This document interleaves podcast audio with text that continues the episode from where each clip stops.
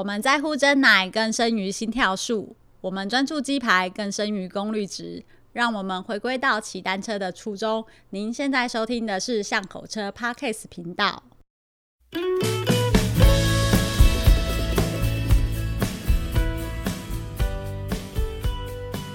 大家好，欢迎来到巷口车的 Parkes 频道，我是 Nicole。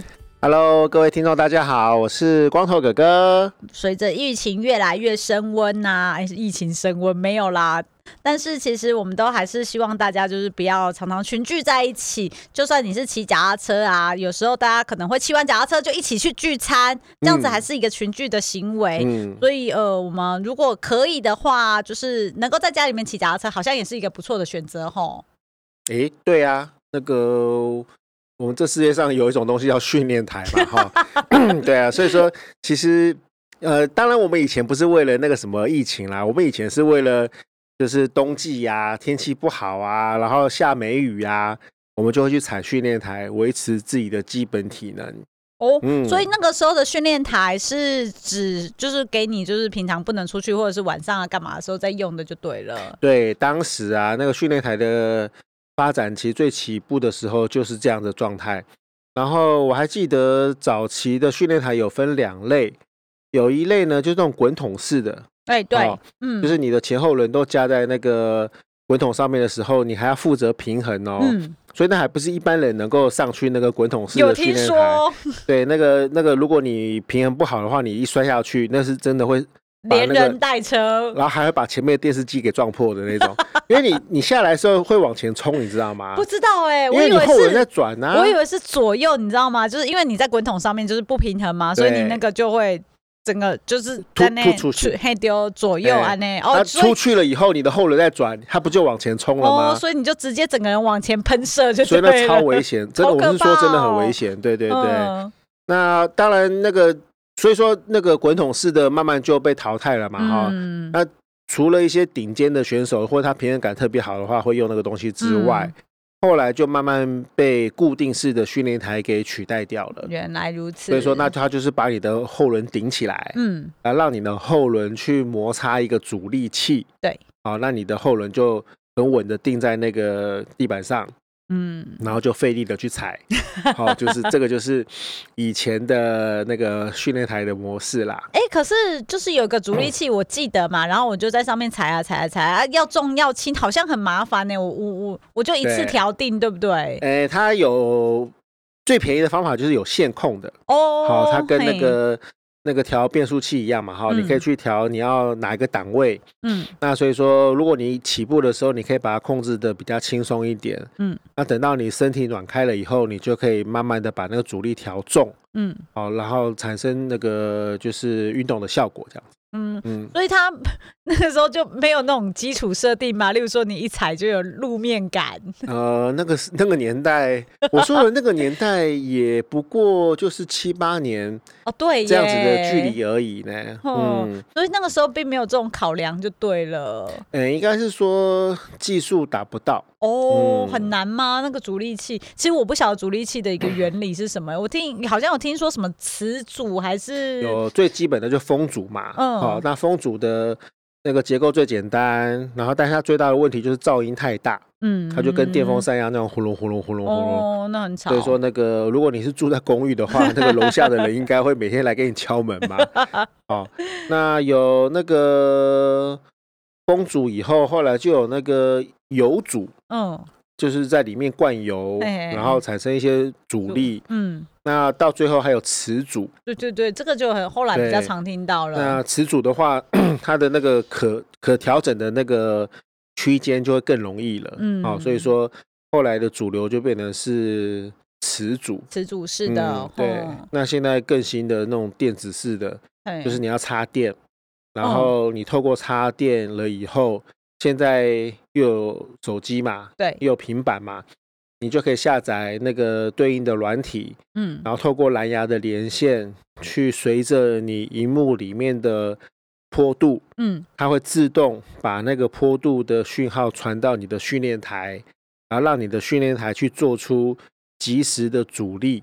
哦，所以当我今天要爬坡的时候，嗯，那个我看到荧幕上面是爬坡，嘿，然后我脚里面踩下去的那个感觉也是在爬坡，哎，所以说它就产生更大的乐趣了。嗯嗯，哎，可而且我记得旧的，就是最早期的那种训练台，是你你在上面变速好像没什么用，对不对？就是基本上你不会在那边变速，对对对，你就是固定一个齿轮嘛，哈，对，然后我们就是会去调。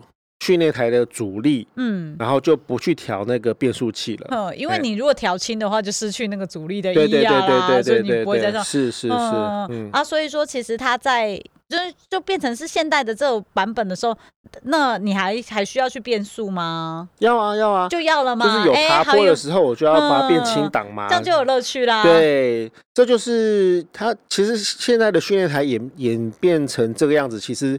最大的功劳就是在克服以前我们在训练台上很枯燥、无聊、乏味的那个 那个状态。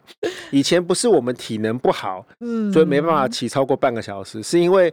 你那个半个小时在上面真的不知道要做什么，很无聊，所以说很少有人能够撑过三三十分钟的。就一一边看电视也不行，对不对？诶、欸，我后来我们的解决方法就是，就是你放个影片，然后、哦、然后这样子傻傻的踩啊。对，但是说实话，那个你就不知为何而战嘛，嗯、哦，那就会是那个状态。那现在有了这些电脑的辅助了以后。你可以下载那个任何一个 APP，嗯，然后它就可以透过实境啊，或者是透过虚拟的方式，然后让你感觉好像在打电动一样，嗯，甚至是有队友会从旁边超过去啊，哦，对，那你就会那个激起你的斗志嘛，嗯，那让你那个很平凡的，就是很无趣的那个四五十分钟。变得很活泼，嗯，很不一样，嗯，然后乐趣逢生这样子。哦，嗯，那现在光宏哥，你有在玩什么？就是除了训练台，接下来这个阶段的的一些其他东西吗？像是呃，有啊，那个其实当时训练台开始有这个模拟器的这个效果的时候，我就玩过了。嘿，嗯，然后那个时候那个捷安特他有代理一套一个品牌嘛，嗯，叫做 Cyclops。对，然后他当时就有一个对应的软体，叫做什么 Virtual 什么东西的，忘记了，好 Virtual Riding 还是什么东西的。那那套软体其实我一直觉得很可惜，它没有最后没有被市场接受。嗯，呃，因为当时他就已经做到说，假设，嗯，我今天我要去呃模拟那个五岭好了，嗯，好，假设如果这这个台湾有某一个人，他曾经也上去五岭过。然后他把那个整个上去五岭的那个整个画面，那个车前面的画面，用 GoPro 把它记录下来。嗯，如果他又那么有心把这些资料上传到那个那个资料库里面的时候，我在台北，我就有可能去点选到他当时分享出来的那个五岭的路段。嘿，然后就把当时他骑五岭的那个画面调出来，然后我就可以看着那个真实的五岭的画面。去做我要的训练，你要骑一次，要骑十次都可以。对，所以说那个当时那个套软体就做到这件事情了。嗯，嗯，但是呃，可能是资料量太大，也有可能是它的市占率不高。嗯，费用啊，后来就就慢慢的被那个 Zwift 给取代掉了。哦，对啊，现在现在现在主流是 Zwift，真的，我觉得大大部分人都在讨论说，对，但是其实我自己。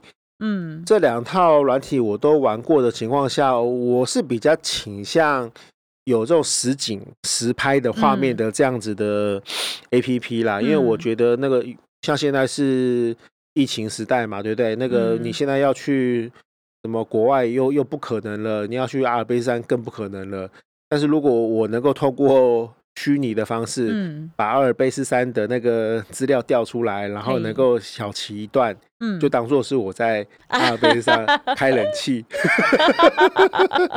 我对，一边看大概开两度，然后那边起雾，好冷。对，我觉得这个这个这个这个时代去去有那套软体，感觉一定又更不一样。嗯，所以说现在当我看到 Zwift，它都像是。那个 Wii 呀，那样子就是很多卡、哦就是、卡通人物在里面跑来跑去的时候，对。我就觉得嗯，有一点那个，我个人啊，觉得好像有一点距离感。可能他还需要一点时间去进化。上次那个 Darren 他跟我分享说，就是 Formula One 他有出了一个新的系列赛，是、嗯、呃叫 E Formula One，嗯嗯，它都是用电动车，对，用电动车嘛，所以他在这个电动车的那个 game 的，就是规则里面啊，有多了一些就是正常的车子没有办法。去达成的规则，例如说，可能就是这这这只是一个举例啦，吼，大家不要 不要来泡我，拜托，就是可能你。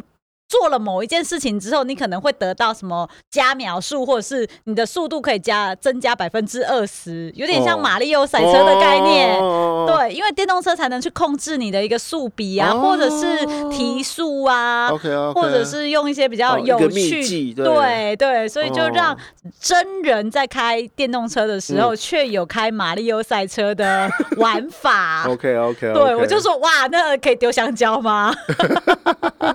就可能可能模拟一个啊，就是说好，我就是今天拿到一个道具，我要攻击你，嗯，那你的那个车车子可能就我就去控制你，就是你前轮会打滑。嗯。欸，但是我当时我我当然没有经验去开过那个什么 E Formula One，嗯，但是我在温哥华的时候，欸，我玩到一个那个呃室内的电动 Go Kart 场，呃，然后它的那个所有的车子就是可以用远端去控制，对，比如说你的起步。你的第前两圈，你的速度是被控制在某一个时速以内的，嗯，让你去适应那个车，然后等到你过了第二圈以后。那个电脑就自动把你的那个权限打开你就可以全速这样子，full speed ahead 这样子，对，所以我觉得你刚刚说的那个马里奥赛车是有可能在那个电动的环境下面被完被完成的，嗯，所以 Zwift 啊，它可能就是可以慢慢的在提升这些乐趣。它现在有了，有，所以它他们的对战其实就是可以添加一些这种东西嘛，对对对对，就是就是不是真实的。嗯世界会发生的事情，嗯、然后但只是为了增加你这个游戏的可玩性跟乐趣，跟乐趣有啦有啦有。因为毕竟我们训练它这个动作是还蛮单一的啦，哈、嗯。那如果只是为了要让你就是一直维持这个动态的动作的话，嗯、那当然添加一些这些额外的，嗯、并不为过啊，对对对，很合理啊，嗯、很合理。嗯。啊，但是真的如果想要去体验这些呃实境的话啦，嗯、因为毕竟说我们骑脚踏车一个最大的乐趣，当然就是去户外探索嘛，嗯，哦，那有那么多行为可以做的时候，我们骑选择会骑脚踏车，就是想说我可以去去到一些哎别人到不了的秘境啊，所以我可以理解说那个光头哥哥讲说啊，你还你会比较想要看到，嗯、就是有山有水有美女，嗯、有画面，对，甚至说哎走到哪里有个天体营，我们就进去给他，有比妹就好了，不用天体营了。对对对，嗯、天体营是个不好的回忆。嗯、但是刚刚讲到这个东西，嗯、其实呃，我们讲到室内训练呐，对。我一开始的时候。我也会不能理解，说那个外面马路那么多，为什么要舍弃外面的实际的马路，然后窝在一个室内，然后然后自己埋头苦干这样子。嗯。但是后来我实际去接触了以后，我真的觉得他在室内骑车真的有很多那个意想不到的好处。哎，哦，有吗？除了就是你知道。挡风下雨啊，因为你刚才讲了嘛，哦、冬季跟梅雨季啊，不然还有什么好处？哦、我举个例子啊，比如说你真的牵个车去马路上的时候，你会不会碰到红绿灯？会啊，对。但是我在那个 训练台上的时候，我就不会碰到红绿灯。啊、对对，然后另外一个就是，哎、欸、哎、欸，什么东西？比如说我在，啊、你不会破胎。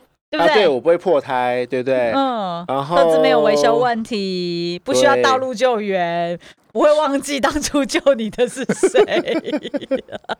是，所以 晚上晚上骑车也比较安全。对，然后还、嗯、还有一个，还有我觉得那个，如果你今天真的要牵一台车去上马路的话。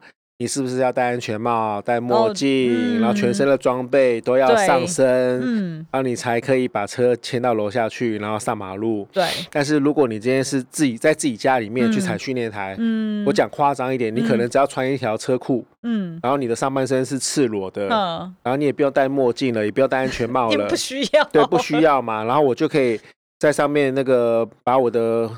那个游戏设定好了以后，嗯，我就开始骑四十分钟，嗯，等到我四十分钟完成了以后，我就可以直接下车走到旁边的厕所去泡热水澡了。对，所以这些东西都会是简化。嗯就是你在户外真实骑车的时候是不可能发生的事情嘛？对，而且你就不会受到诱惑骑去麦当劳啊，或者骑去吃早餐呐。对啊，对，你在家里面就就默默的，真的真的。所以说，我越来越觉得那个在室内骑车有室内骑车的好处啦。嗯，那我再补充一点，那个今天我们骑车在外面其实是有风险的。哎，是，你有可能会碰到意外，有可能碰到。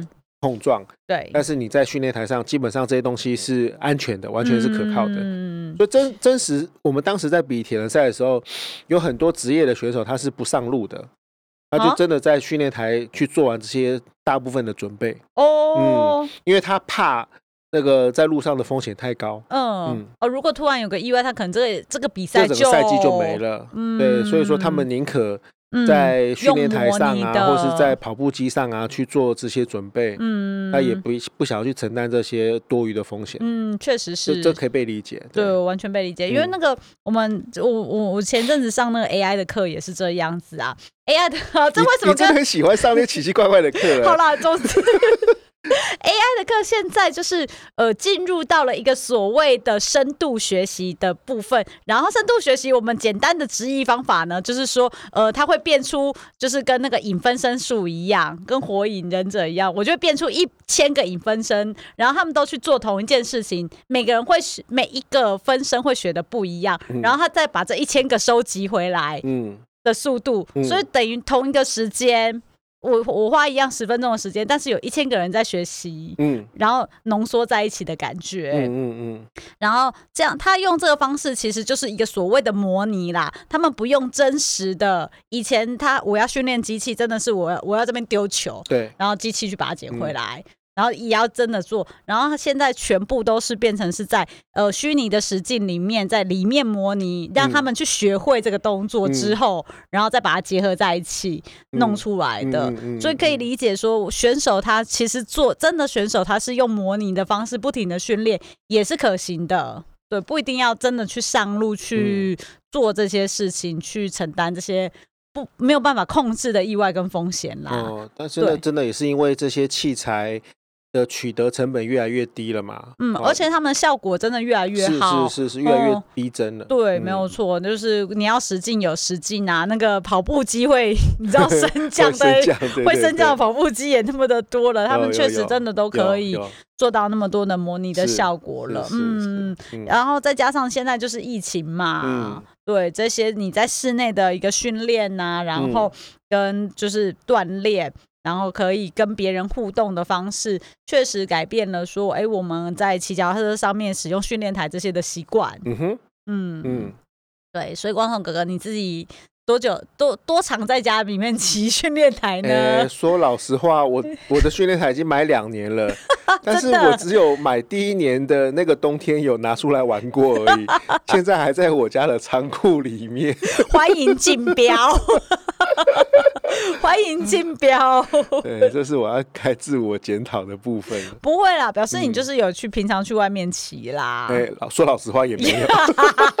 我哭哭了，哭哭了，哭哭了。不过如果真的有机会去外面，就是、呃、不是有机会啊，就是说如果哎训练台这些玩一玩或什么的，我们也有一些就是我自己体验过的，就是觉得还不错的 APP，可以跟大家聊一下。哦、嗯，是什么？对，因为呃，我们很多骑脚踏车的人都喜喜欢团骑嘛，就约啊，嗯、像以前那个光头哥哥车店的时候，不是都会约骑嘛？啊对啊，对啊，对啊，你约骑不是就是说，例如说，哎，七点在店门口集合，那集合了大家就出发。嗯、可是我相信一定很多人就是三三两两。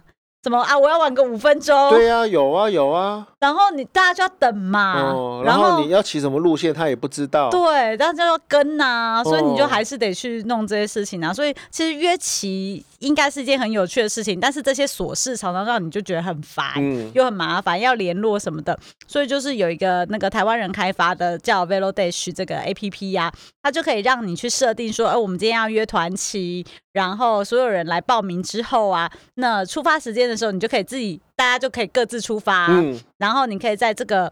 呃，就这一次的活动里面看到每个人所在的位置，嗯，然后也可以及时通讯跟聊天，说，哎，可能就说光头哥哥，我破胎了，你赶快来救我，嗯嗯嗯，然后你就可以看到他的位置在哪里，你连问都不用问，就是你就可以直接到他的位置去救援他的这种方便。你说现在已经有这种软体了，有这种 APP 了，APP 了，对，叫做 Velo Dash，对，哦，这。我们那个年代如果有这个东西的话，那就对约骑多方便，对啊，你要睡到几点你自己来吧，嗯，对，反正大家都是骑到海伦咖啡嘛，你就看着路线自己骑过去，而且你会知道前面的人骑到哪边去了，对你都看得到，嗯，多远，对，他就会有自己的一个小头像，对，所以你可以竞争，你知道吗？就我我要去刷卡他，很有道理，很有道理，嗯，而且。而且很实用，是的，是的。然后他们也会有一些官方的活动，嗯、像我上次就有去参加了他们一个官方的，就是从那个土城的永宁站，嗯、你要去大溪看那个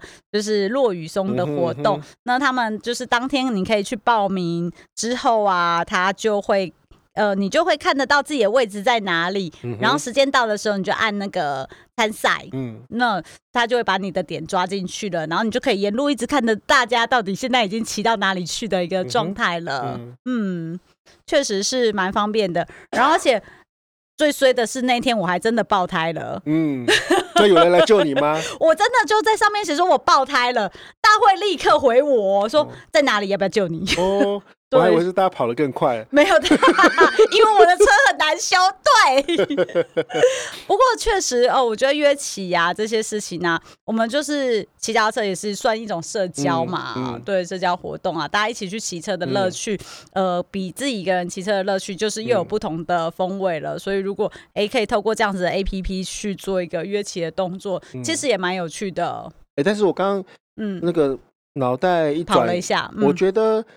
这一套 A P P 它其实不光只是可以应用在车友之间这样子约骑耶，嗯，因为我光是随便一想，比如说假设我今天那个要约个超跑，嗯。的那个聚会，嗯，那个也会有人跑得快跑得慢嘛，所以说我也可以用这样子的一套现成的 A P P 去把它变成是超跑的那个活动，嗯，那甚至是现在登山也很流行嘛，对不对？对我今天要去走一趟步，走走一趟步道的时候，嗯，我跟我十几个朋友约说明天去爬阳明山，那大家就可以在那边那个不用不用谁等谁，我就跟你可以知道说我们互相之间的相对位置在哪边。嗯。对，事实上我有做过测试，哎，我我超无聊的，我那次跟朋友去。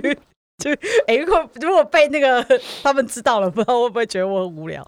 我们这集他没有赞助我吗？没有哎，我去谈一下，去谈一下，因为阿泰认识。OK OK。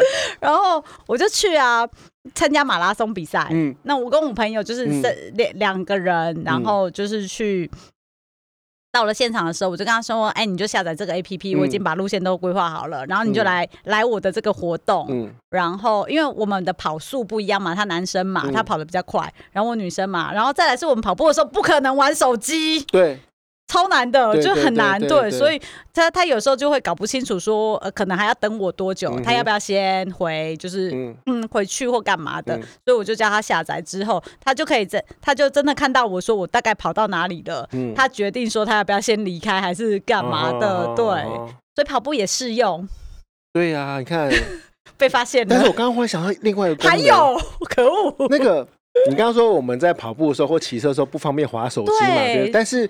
现在很多人跑步跟骑车会戴耳机，对不对？对。所以假设他在里面每隔，比如说每隔半个小时，他跟我讲说，你可在前方那个一公里的地方，或者是你可在我后方五百公尺的地方，糟糕，我就有可能可以那个加速，或者是放慢速度等你嘛。哦，哎，我觉得这可行哎，可行哎。我我没关系啊，他他没有给我们赞助就算了，没关系，我们去提案，看他付我们多少钱。呃，其实这个东西应用在铁人赛也会有市场，因为铁铁人赛多半也会是一个社交的一个环境。对，那你在那边玩久了，你就会有认识的志同道合的朋友嘛。嗯，所以同一场比赛里面，你大概总是会想要关心一下，说我的队友现在在我的前面，还在我的后面。所以说，如果今天在一个那个固定的路线的情况下，你给我一个这样的资讯，然后我可以跟你交汇的时候打个招呼，我觉得这个会是一个。很大的需求啊。嗯，确实哎、欸，因为那个如果如果是那种自行车团队比赛的话，他们是自己的 team 有自己的通讯方式嘛，对对对，通常都是嘛，因为他们要有一些什么战略或干嘛的、啊，都都会联络啊。但如果像我们，嗯，可能是 巷口车，巷口车要去参加马拉松比赛的时候。一百年以后，不要这样嘛，充满希望。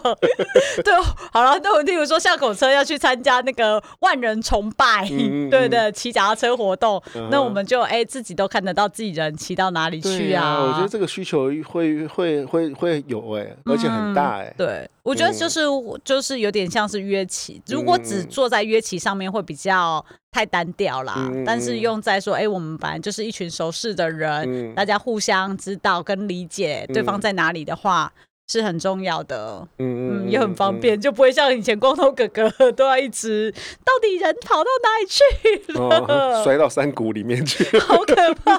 他发出求救讯号，或者是已经破胎在路上了，都没有人救。因为对啦，因为很多人在骑车就不会看手机呀，对，那出状况的人就真的不会有人救，是是是，嗯，然后也不知道他在哪里，路上呢是根本有很多山路，你根本不知道怎么报位置啊。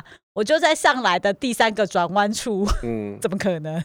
所以我真的觉得这个市场很大了，这个还有很大的进步空间。嗯，还有很多可以玩的东西，有有有，绝对有。对，我觉得是很多可以玩的东西。嘿呀，就是其实它就跟那个呃 Zwift，它就是那种对战的感觉很像啊。反正大家就挑一个路线嘛，嗯，进去就骑同一条路线呐，所以才会有超车啊，对不对？对，但这个跟 Zwift 的最大差别是。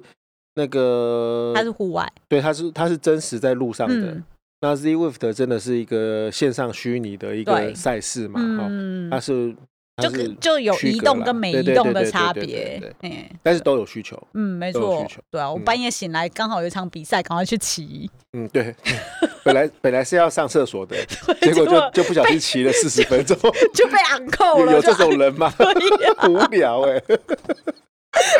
等一下，人家就留言说：“怪谁啊？我就是那个无聊的人，半夜被扣起来呀、啊，很无聊。快跟起来跑了，跟起来跑啦。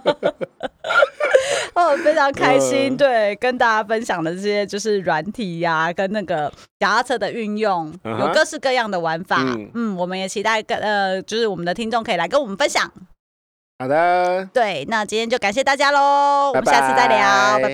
拜拜。以上节目由五祥贸易赞助播出。